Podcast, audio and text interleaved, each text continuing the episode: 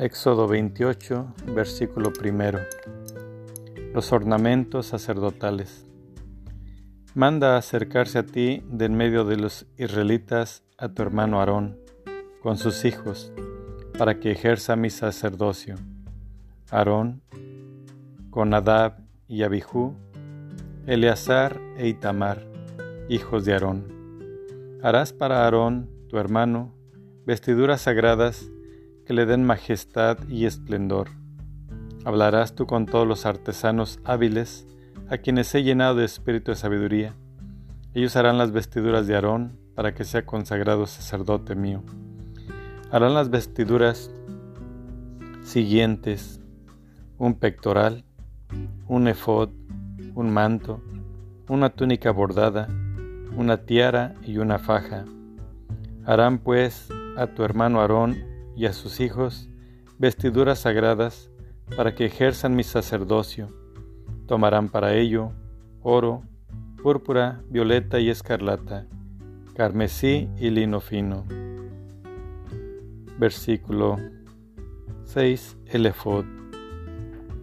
Bordarán el efod de oro, púrpura, violeta y escarlata, carmesí y lino fino torsal se le pondrán dos sombreras y se fijará por sus dos extremos.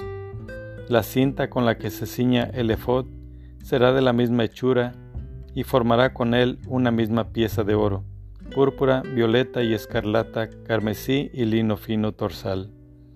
Tomarás dos piedras de onís, sobre las cuales grabará los nombres de los israelitas, seis de sus nombres en una piedra y los otros, los seis restantes en la otra por orden de nacimiento, como se tallan las piedras y se graban los sellos, así harás grabar esas dos piedras con los nombres de los israelitas. Las harás engarzar en engaste de oro. Después pondrás las dos piedras sobre las sombreras del ephod, como piedras que me hagan recordar a los hijos de Israel. Y así llevará Aarón sus nombres sobre sus dos hombros para recuerdo delante de Yahvé. Harás engarces de oro y también dos cadenillas de oro puro.